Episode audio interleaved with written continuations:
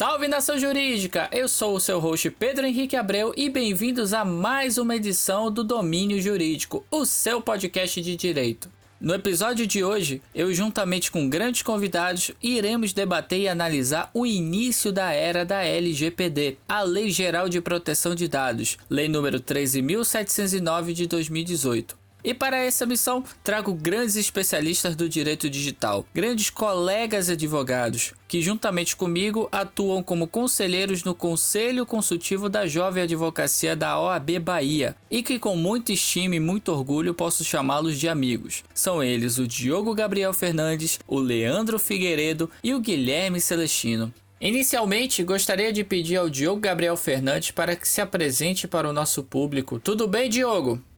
Fala, meu grande amigo, irmão, PH, esse que eu tenho o prazer de vir aqui nesse projeto incrível para poder falar de um tema mega atual. A todos os nossos ouvintes, meu nome é Diogo Gabriel Fernandes, sou advogado, conselheiro da OAB Jovem da Bahia, sou também secretário-geral da Comissão de Direito Empresarial da OAB Bahia. Tenho o prazer de integrar juntamente com essas duas figuras que vocês vão ver que são brilhantes e vão enriquecer muito esse trabalho. A F2, que é Fernandes Figueiredo, né, um dos escritórios pioneiros, que ali é um conceito de startup, Lautec é o escritório de advocacia, então é um conceito muito disruptivo e sempre conectado ao cyberespaço, internet, ao mundo digital. Sou especialista em direito digital, processo civil, direito empresarial, especificamente com a Lei Geral de Proteção de Dados, pela PUC de São Paulo. Aqui com a gente também está o Leandro Figueiredo. Tudo bom, Leandro? Fala, PH, tudo jóia? Meu nome é Leandro Figueiredo, advogado especialista em direito digital e compliance. Tenho expertise em crimes digitais, startups, LGPD e demais situações relacionadas à internet. Sou membro conselheiro da OAB Jovem daqui da Bahia e faço parte das comissões de Tecnologia, Informação e Direito Digital na OAB Bahia. Nosso outro participante é o Guilherme Celestino. Tudo bom, Gui? Salve, Pedro! Guilherme Celestino aqui, advogado, membro das comissões de Tecnologia e Informação, comissão essa que eu faço parte também como coordenador de esportes eletrônicos, e da Comissão de Direito Digital do AB Bahia, além de conselheiro consultivo da Jovem Advocacia. Já estudo Direito Digital aí há um bom tempo, mais ou menos uns 10 anos. Tenho a especialização em Direito Processual Civil em Direito Digital e Compliance pela Faculdade Damásio. Também sou pós-graduando em Direito Digital pela Pós-Digital da Faculdade Baiana de Direito. E, além disso, também sou engenheiro legal da Jus Brasil, maior startup jurídica que existe no mundo. E é um prazer estar aqui nesse seu programa, participando. Espero que a gente tenha aqui pela bancada de peso, pelos colegas que eu já saúdo, os doutores Leandro Figueiredo e Diogo Gabriel, que a gente tem esse, esses projetos aí que já citados, da F2, né? Advocacia, um projeto de advocacia disruptiva que vale muito a pena. Eu espero que sirva de inspiração para muitos profissionais, colegas no futuro, porque realmente essa disruptividade de startup está sendo muito bem representada nesse projeto. É uma satisfação imensa estar aqui com esses dois grandes nomes do direito digital da Bahia. Bom, antes de mais nada, eu quero parabenizar, como eu disse, não são só colegas na, na militância, na advocacia, mas são, são grandes amigos. E eu quero parabenizar eles por esse projeto da F2 Advocacia. E eu tenho muita fé realmente que, que vocês vão fazer um trabalho inovador no mercado. E só, só vou ficar torcendo bastante por vocês, que vocês são grandes e excelentes profissionais. Bom, meus amigos, vamos falar do início da era LGPD. Vamos debater um pouquinho da origem, do impacto jurídico, das mudanças e perspectivas que podemos ter a partir da inserção dessa lei no sistema normativo brasileiro. Antes de mais nada, deixa eu só trazer para o nosso ouvinte um, um, pequeno release da LGPD. Ela foi aprovada em agosto de 2018, mas ainda está se discutindo o início da vigência dela. Mas ela foi aprovada em agosto de 2018 e é uma lei federal que visa trazer segurança jurídica a respeito de dados pessoais que são compartilhados por meio da internet. A gente vai detalhar com mais informações posteriormente. Ela se aplica a diversos segmentos que atuam online, desde e-commerce a redes sociais, passando por organizações governamentais e sociais. É a Lei 13.709, que chega para criar um padrão de normas e práticas que empresas e órgãos públicos que atuam online devem aplicar aos dados dos cidadãos residentes no Brasil quero começar com vocês vamos, no, sem ordem, vamos debater justamente sobre a origem agora, né? A origem da Lei Geral de Proteção de Dados, qual a origem dela no Brasil, quais leis a gente tem no mundo que possam se equiparar à LGPD, e o que, que ela traz de diferente em relação a outras leis que falam sobre a internet? O que vem na minha cabeça agora, eu sou um, um, jovem advogado, um pouco mais recente que vocês, o que me vem na cabeça é, por exemplo, a Lei Carolina Dickman e me veio o Marco Civil da Internet. Então, quero pedir para vocês justamente isso. Vamos falar um pouquinho da, da origem da LGPD, se existe algo referente a isso no mundo e qual a, a diferença dela para outras leis brasileiras já existentes. Quem pode começar? Eu começo com muito prazer. Eu até brinco, o PH, falando que a LGPD ela foi sancionada em 2018 naturalmente. Por quê? Inicialmente, nós temos um estudo de preocupação com dados que já vem da União Europeia já tem algumas décadas. Até posteriormente eu vou pedir para nosso colega Leandro falar sobre isso, que ele vai saber esses, esses detalhes melhor do que eu. Mas basicamente, a LGPD ela foi criada em 2018 no apagar, no, no, no arriar, fechar as cortinas do governo Temer, com um único propósito: continuar a manter relações mercantis internacionais com a União Europeia. Você pergunta por quê? Simples. A União Europeia criou a GDPR, que são as normas gerais regulamentadoras de dados pessoais dos europeus. E eles têm essa preocupação ao ponto de impor que todo e qualquer país que tenha relação mercantil internacional com aquele conglomerado econômico tenha uma legislação similar. Então, o Brasil resolveu pegar a GDPR e criar algo um pouco mais com jeitinho brasileiro em alguns pontos, sendo de certa forma mais flexível, né? E outros pontos até um pouco mais rígido. Então, assim, de antemão, a gente já pode verificar essa questão de qual é a norma do mundo. Nós temos várias, inclusive o Brasil foi um dos últimos a se adequar, tem uma norma voltada para a proteção de dados, entendeu? pessoais, envolve muita questão de direito à intimidade e à privacidade, né? inclusive elencada pela Constituição Federal. Então, assim, essa lei ela foi em 2018 sancionada no governo de Michel Temer. É, ela tem um viés talvez mais voltado para a política econômica do que propriamente dito uma preocupação do governo com os dados pessoais, inclusive algo que é dito e redito por vários digitalistas no Brasil inteiro. Os dados são o novo petróleo. As maiores companhias com o maior valor de mercado hoje ativo trabalham massivamente com dados. É, nós temos aí o Facebook para poder mostrar, o Instagram, várias, várias, várias, várias, não só redes sociais, até a própria Google com a ferramenta de busca. Então, assim, a origem dessa lei veio partindo dessa exigência da União Europeia. Quando você fala assim, normas similares aqui no Brasil, a gente tem realmente o Marco Civil da Internet, a Lei Carolina Dickmann, o qual eu gostaria, inclusive, que o doutor Leandro né, falasse um pouco mais, que envolve até a parte de atuação massiva dele, que é se envolvendo cybercrimes, pornografia de vingança, invasão de dispositivo móvel e afins, sobre isso, mas nós temos essas leis que elas se preocupam com outros campos da intimidade mas não com dado pessoal. E o que é o dado pessoal? O dado pessoal é nada mais, nada menos que são seus dados que tornam, toda informação que torna o indivíduo identificável, singularizado. Seu CPF é um dado pessoal porque te torna único, é o seu cadastro de pessoa física. O seu RG, que é seu registro geral, te torna único. O teu e-mail só tem um. Caso a pessoa tente fazer um e-mail, muitas vezes aparece lá, esse e-mail não está mais disponível. Ele é individualizado. O seu nome, nós temos sim os homônimos, mas a partir do seu nome nós temos o nome dos seus ascendentes, que são seu pai e sua mãe, te torna único também. O seu endereço é um dado pessoal e nós temos os dados sensíveis, que são dados que têm que ter um trato um pouco diferenciado. Por exemplo, sua opção sexual. Nós temos hoje muitas polêmicas referente a atletas transexuais, a trans em si. Então, isso é um dado é sensível. Como a pessoa se julga, até questão de etnia, é um dado sensível. Por aí nós temos vários outros. Ou um ponto interessante que talvez as pessoas não consigam vislumbrar, isso aí seria muito bom, até posteriormente a gente chamar o Gui para poder falar sobre isso. O seu nick em um jogo, ele é um dado pessoal porque ele te individualiza. Em determinado jogo, caso você consiga aí uma, uma visibilidade internacional pelo seu nome, vão saber, vão atelar a sua figura, talvez não saibam o seu nome, pelo seu nick, vão conseguir atelar a, a imagem da pessoa. Então, hoje o conceito de dado pessoal é muito amplo, mas nós temos um rolzinho taxativo e conseguimos nortear né, as pessoas a entender um pouco mais como funciona, essa questão, entendeu? Por que a LGPD é importante, qual a importância dos dados pessoais. É um ponto que a gente bate muito, inclusive lá no F2, é com a educação digital.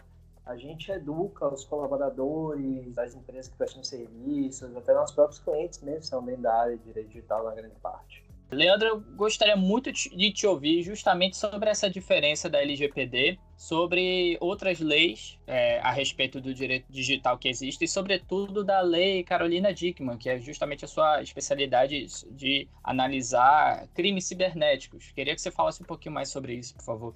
Eu vou, primeiramente, falar um pouco sobre a questão da origem da LGPD e depois eu vou passear um pouco por essas outras leis. De início, a LGPD, como nós conhecemos, ela surgiu bem antes, né, do, do que assim o vigor da lei propriamente, porque na realidade esse ideal de privacidade, intimidade, vem do século passado, né, século retrasado, melhor dizendo, final do século XIX, início do século XX. Surgiu nos Estados Unidos, primeiramente, depois na Europa, e no Brasil realmente chegou tardiamente, já no final do século XX, início do século XXI, inclusive com a é, introdução da nossa Constituição Federal, que trouxe diversos direitos personalíssimos, como o direito à, à, à, privacidade, por assim dizer, porque tem a questão da intimidade, intimidade relacionada à imagem, à honra e outras questões relativas.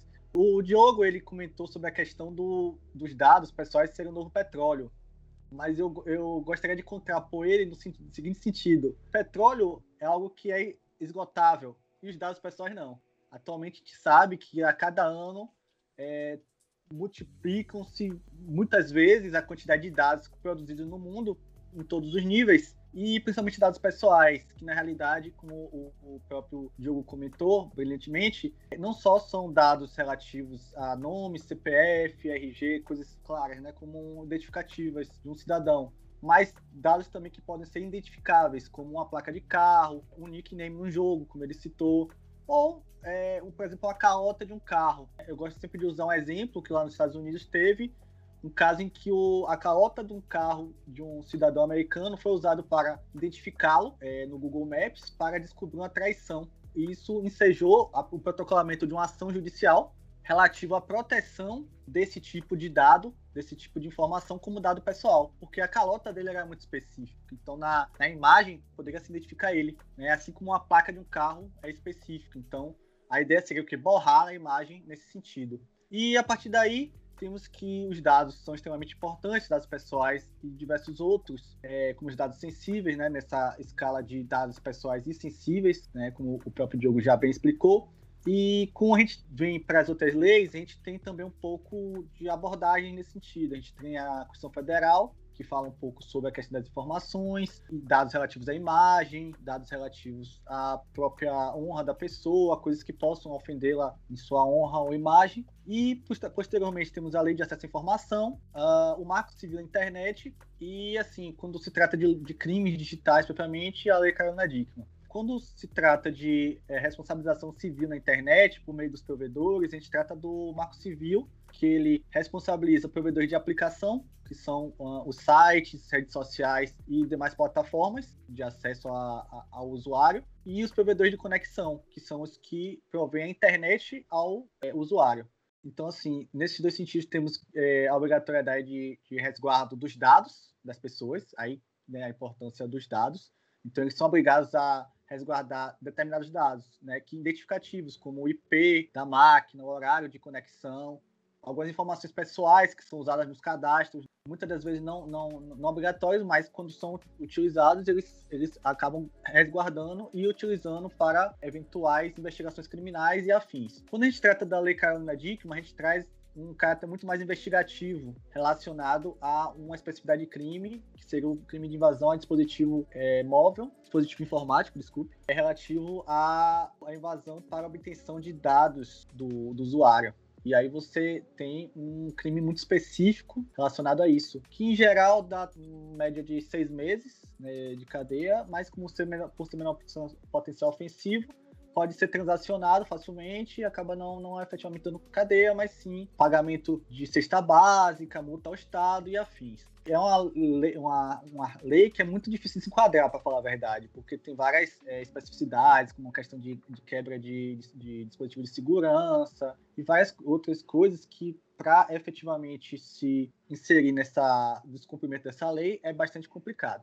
Mas, de todo modo, é uma lei que resguarda, por assim dizer, os dados das pessoas utilizados em dispositivos informáticos e é importante por esse fato. Assim como temos também outras leis que vêm surgindo relacionadas à internet, né? E é importante citar, como por exemplo a questão da lei de pornografia de vingança, que traz um ideal de dado imagético, né? Que é a ideia das imagens que podem ser utilizadas para é, ofender a honra de uma pessoa, como por exemplo um vídeo ou imagem pornográfica que pode ser compartilhado por, por parceiro ex-parceiro ou pessoa terceira que não tenha contato, mas que é, isso vai trazer um certo dano à imagem da pessoa e isso, por assim dizer, uma ofensa, né? A, a, a imagem e honra da pessoa. Não, ser, não deixa de ser dados que são compartilhados de forma indevida e acabam gerando uma punição criminal e possivelmente uma punição civil. Então, todas essas leis elas influenciam de alguma maneira para o resguardo e delimitação da importância dos dados na Constituição e legislação brasileira como um todo.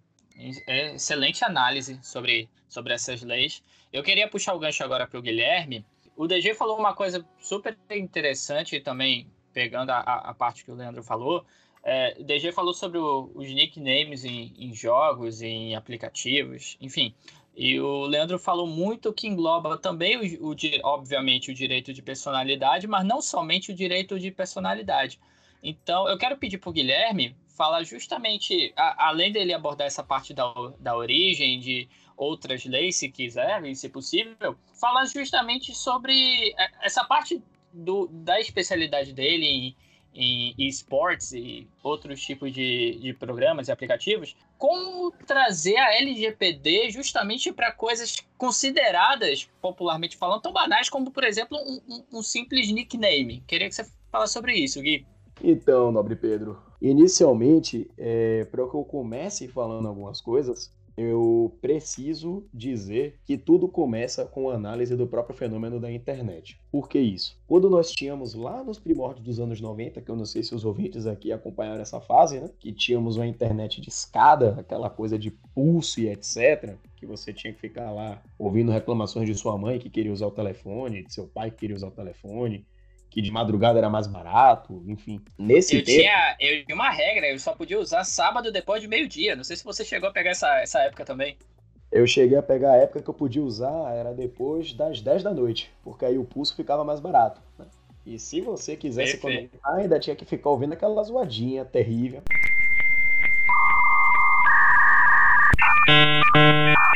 Nesse tempo, nós tínhamos a web chamada de Web 1.0. O que é a Web 1.0? Você, como usuário da internet, chegava lá apenas como realmente uma pessoa passiva.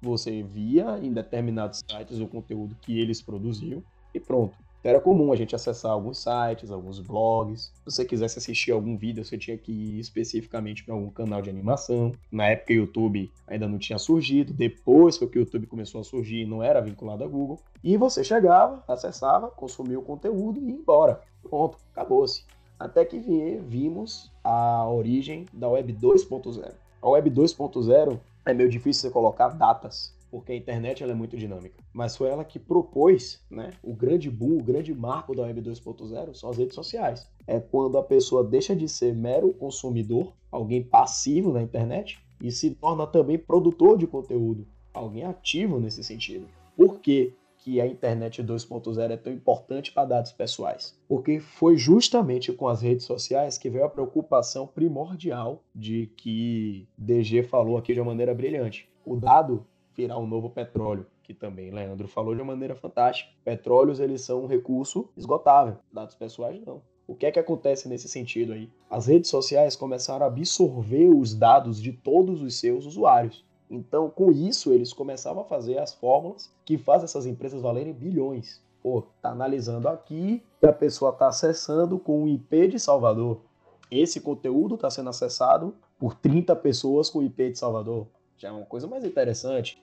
300, opa, já está ficando um pouco mais notório. e por aí vai. Esses filtros é que são a base da preocupação da proteção dos dados pessoais. Quando você começa a ver que quando você pega os dados e identifica uma pessoa, um grupo de pessoas, o direito à privacidade ele começa a ser colocado em xeque. E as redes sociais, tal qual também depois vieram os aplicativos, e enfim, hoje basicamente todo mundo que usa dados pessoais, eles te dão em troca um conforto, uma comodidade mas eles não te explicam isso e nem falam das consequências futuras disso. Então começa a vir uma preocupação muito grande. Quer dizer, eu tô aqui, por exemplo, acessando um aplicativo e tá lá dizendo você deseja logar pelo Facebook, aí você, pô, mais cômodo para mim, vou ter que ficar criando ID, senha, aquela coisa toda, mais uma senha para eu esquecer. Ah, vou pelo Facebook que é mais fácil. E aí quando você loga lá, todo o seu dado que o Facebook já absorveu pode estar sendo compartilhado com aquele aplicativo e ninguém te falou nada sobre isso. E aí as questões começam a ficar um pouco mais perigosas Quer dizer,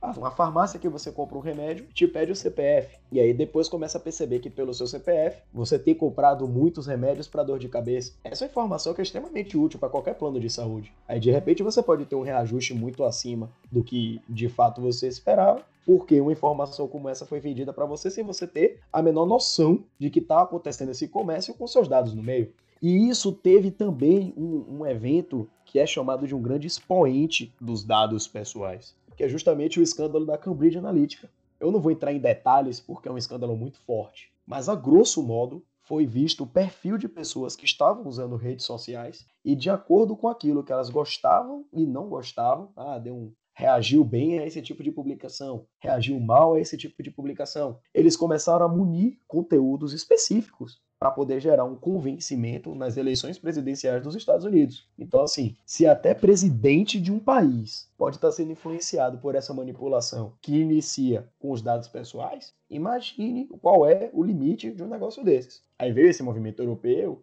a Lei de Proteção de Dados Pessoais de lá, da Europa, né, o GDPR, e é muito difícil você estudar a Lei de Proteção de Dados Pessoais brasileira sem fazer uma referência à Lei de Proteção de Dados Pessoais europeia, porque as duas são muito correlatas, e é daí que surgiu toda essa movimentação em torno da proteção dos dados pessoais. E aqui, Pedro, agora para o próximo tópico, eu preciso fazer uma correção a você. Nicks não são banais. Nick é algo extremamente importante. Nick é algo tão importante que existem jogadores profissionais de esportes eletrônicos que as pessoas não conhecem o nome, mas conhecem o nick. E isso tem gerado um grande problema também, porque aquilo pode ser considerado um dado pessoal de um jogador em que momento? Então, assim, se eu admiro um jogador que joga um esporte eletrônico X aqui e eu decido criar uma conta no esporte eletrônico Y que ele não joga. Eu posso me apropriar do nick dele? Será que as pessoas não vão pensar que é ele que está jogando e não eu? Será que isso não pode ser feito para que eu, por exemplo, manche ele numa comunidade em que seja pertinente para mim, sendo um jogador extremamente tóxico? Ou será também que eu não posso me aproveitar da fama dele para poder ganhar benefícios que os colegas vão me dar pensando que são ele?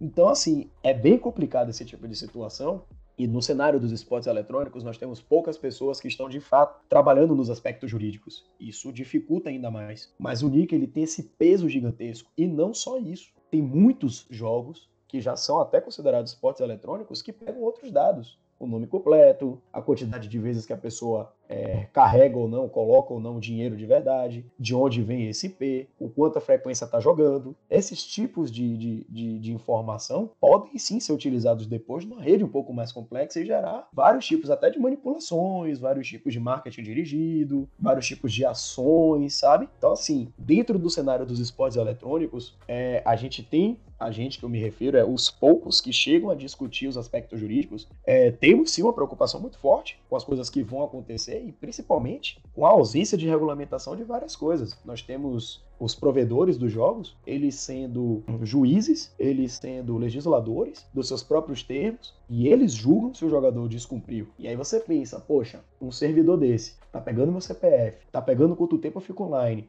tá pegando minhas preferências, faz personagens bem heterogêneos e pega ali aqueles personagens que eu mais gosto de usar e dali já consegue traçar alguns tópicos de minha personalidade, porque eu gosto de personagens mais explosivos, por exemplo, diferente de algum colega meu que gosta de personagens mais calmos. Eu assumo uma função mais de frente, mais de combate, diferente de colegas meus que pegam uma função mais de recuo, de defesa. Então, assim, são informações minhas que eles têm, e aí depois eu depositar não sei quanto dinheiro em conta. Eles mesmos interpretam que eu tive uma infração não me dão um direito de defesa pleno, como a gente conhece no Estado Democrático de Direito, e simplesmente me expulsam do jogo. E se eu estiver vivendo para esse jogo? Então, realmente, o cenário dos esportes eletrônicos hoje, no que eu vejo, a lei de proteção de dados pessoais em SIGI, é bem mais em que esses servidores, né, essas empresas que, que projetam os esportes eletrônicos, elas se adequam à lei de proteção de dados pessoais e informem aos clientes. Mas a expectativa que isso está sendo gerada é de que eles vão fazer um termo de uso,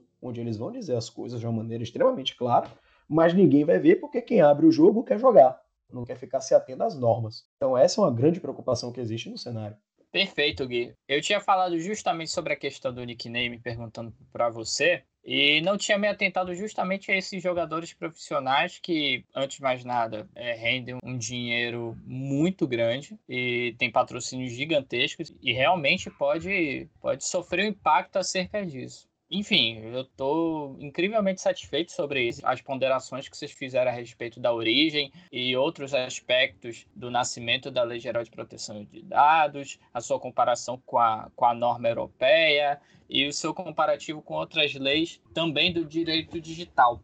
E eu quero passar para o próximo tema, que eu quero, assim, um, um bate-papo, uma análise, microfone aberto nosso aqui, é, eu perguntando para vocês sobre a polêmica da vigência da LGPD. Ela já estava programada para agora em setembro desse ano ela entrar em vigor, mas por alguns aspectos que eu li do Rodrigo Maia, ele de, resolveu postergar. Hoje tá para 2021. A princípio, começo de 2021, não tem uma data específica, segundo a última vez que eu vi. E a gente não sabe. Eu quero perguntar para vocês assim, vamos, vamos debater, microfone aberto. O impacto foi por conta do coronavírus? Foi uma jogada, uma coisa política que não deveria ter sido feito, deveria ser? As empresas já estavam se preparando, não sei quantas, não sei se a maioria, a minoria, enfim, vocês podem, por favor, trazer esse, esse aspecto aqui para o nosso episódio. E qual seria a diferença de a vigência ser agora em setembro de 2020 ou só em 2021? Vamos, vamos falar sobre isso. Bora lá, PH. Isso daí eu vou até expressar né, um pouco mais de preocupação. A LGPD ela foi uma lei, eu não sei se vocês chegaram a lembrar, na época do Marco Civil da Internet, isso foi divulgado em todos os canais comunicativos possíveis e cabíveis. Era internet, era na Veja, era na Isto entendeu? Folha de São Paulo, Correio da Bahia, à tarde, G1, Band News, tudo que você imagina falava do bendito Marco Civil da Internet. William Bonner falava do Marco Civil da Internet.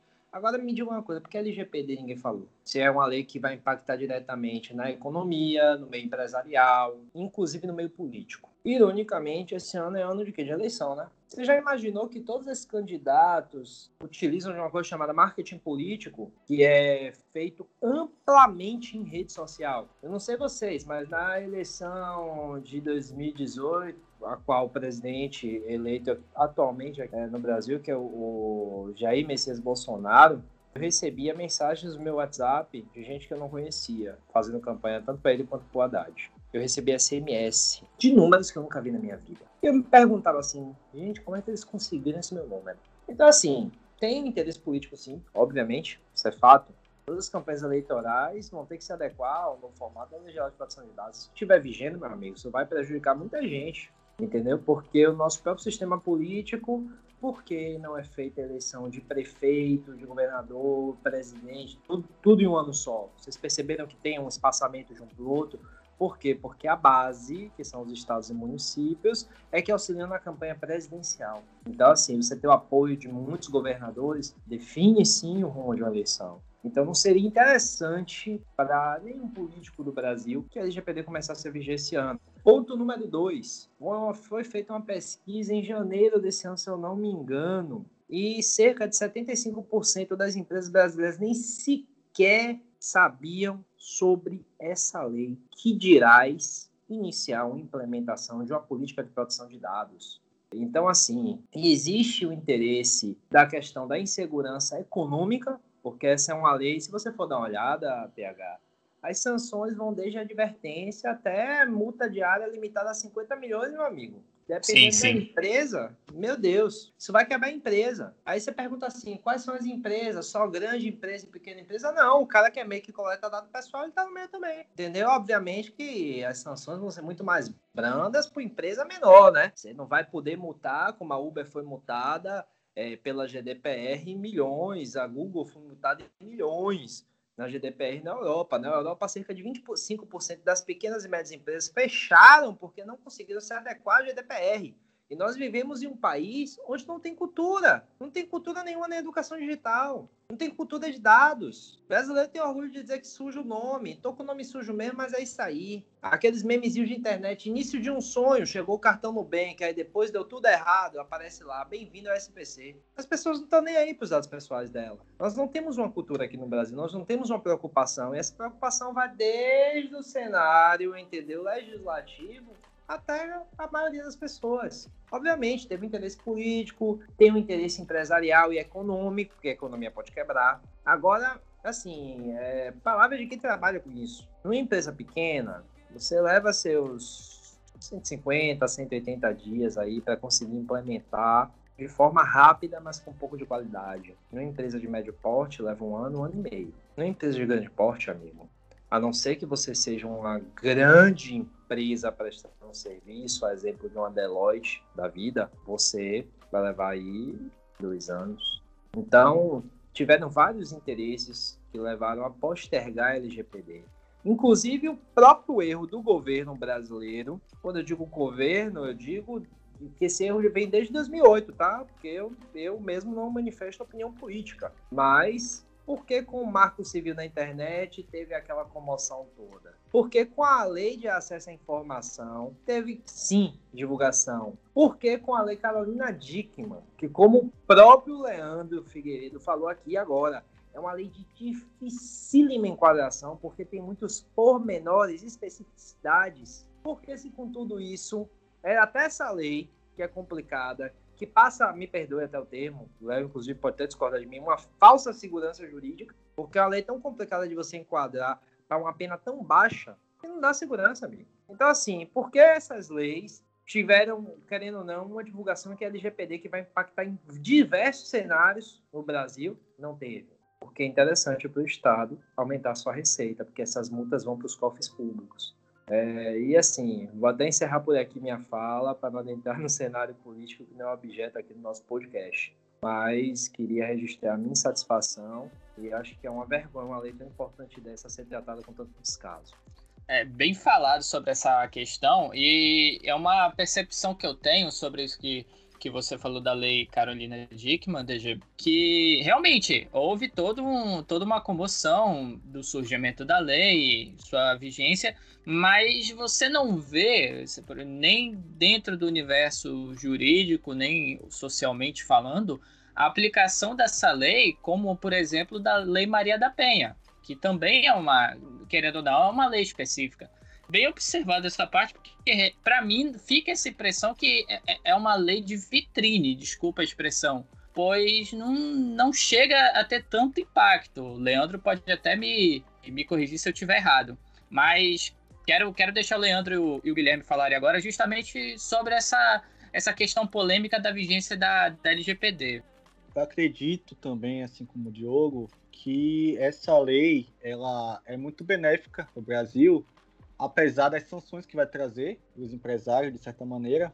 Só um comentário rápido acerca das leis que são aprovadas aqui no Brasil. Infelizmente, a gente tem uma cultura é, muito perigosa de aprovar e passar a vigorar leis com a forçação de barra, por assim dizer, da questão midiática, como foi o caso da Carolina Dickman, que por se tratar de uma atriz global, assim como outros casos, né, célebres, como a questão da Glória Pérez, que relacionada à questão de homicídio, é, são leis que são legisladas, na verdade, com base em uma comoção gerada pela própria mídia. E aí, quando você não tem adoção dessa comoção por parte da mídia em determinadas leis, como é o caso da LGPD, a gente não vê essa busca da real aplicação e a real existência da lei no nosso país.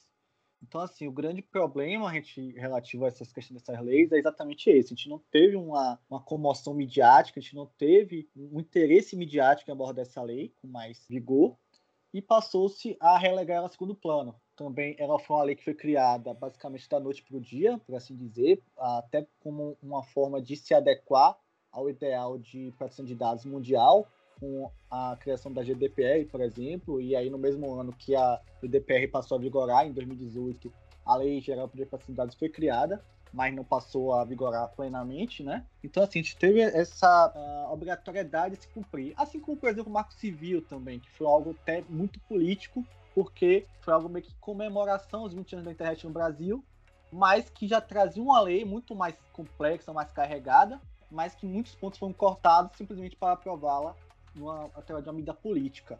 Trazendo o ideal real da LGPD no Brasil, a gente tem que uma lei que ela traz muitos benefícios econômicos, como por exemplo a adequação das empresas nacionais, principalmente as empresas que negociam com empresas de fora, europeias, americanas e afins, uma maior segurança econômica. As empresas de fora, quando se adequam às leis de seus países, elas são obrigadas a negociar apenas com países que adequem-se a leis de proteção de dados também, para poder manter uma conformidade legal. Desse modo, a gente tem, quando o Brasil posterga a aplicação da, da lei no país, ele praticamente está gerando um desfavorecimento econômico para as empresas. Durante a pandemia, que foi um ponto até que estava sendo usado, que está sendo usado, na verdade, foi usado para postergar a lei, é que o Hospital Albert Einstein, por exemplo, está em busca de fechar uma parceria com a Alibaba grande empresa de varejo é, chinesa, para a produção da vacina do coronavírus, mas não puderam fechar exatamente por uma falta de uma lei de proteção brasileira e a adequação do Albert Einstein a essa lei. Desse modo, a gente vê que é, isso pode trazer muitos malefícios também à nossa cultura.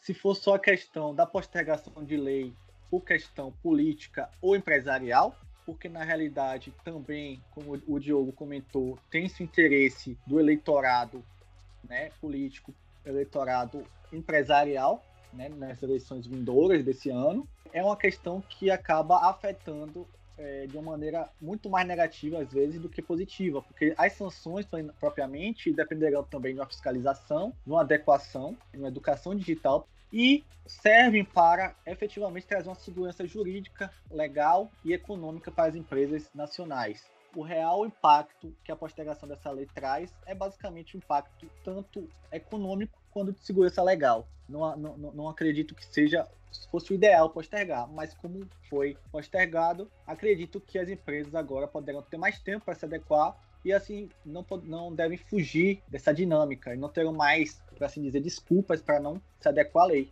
já que na verdade, efetivamente, a cultura brasileira é de deixar sempre para a última hora.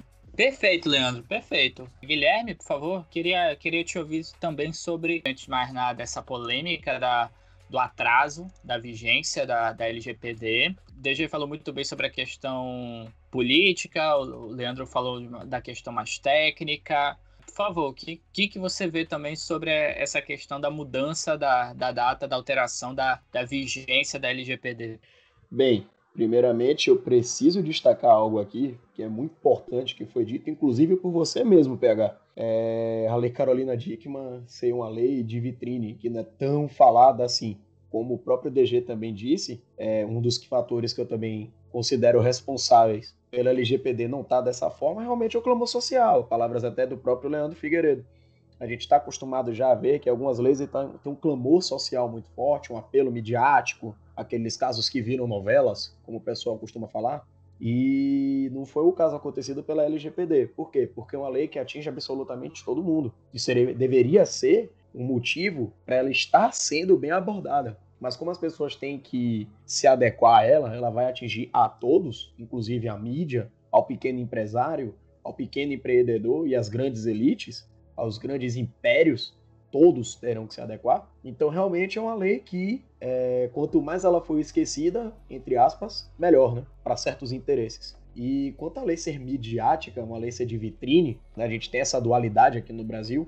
Uma lei midiática, às vezes, ela sai, surge, ganha um, um, um apelo, ganha uma notoriedade, mas na hora da execução, ela não é tão bem executada. É o caso que a gente pode citar da lei de Carolina Dickman. Eu sei que o caso em si que ensejou essa lei, que é justamente o vazamento de dados né, íntimos dela, e toda aquele repercussão que aquilo foi de fato um crime, ele é um fato grave e ele precisava naquela época de uma regulamentação mais forte. Só que o Brasil perdeu uma grande oportunidade de fazer uma regulamentação forte e eficiente. Lá tem trechos como violar dispositivo de segurança. Ok, então, se ela deixar o computador dela ligado e uma outra pessoa entrar e não violar dispositivo de segurança nenhum, não vai ser aplicada a lei? Então, assim, será que isso está dentro do espírito da lei? O espírito da lei que a gente tanto vê nas faculdades de direito? Será que isso está sendo cumprido dessa forma? Por outro lado, quando você tem leis assim extremamente importantes e que não ensejam o, o, a repercussão público, a gente tem alterações que simplesmente acontecem, as pessoas não comentam, as pessoas não estão inteiradas e depois vem aquele sentimento de que foi pego de surpresa. Assim nós podemos falar de algumas leis que aconteceram e assim está caminhando a LGPD. Eu vejo que é realmente muito interessante para certas certos grupos fazer uma análise sobre a seguinte perspectiva: quanto mais distante ela vier, menos eu vou ter que gastar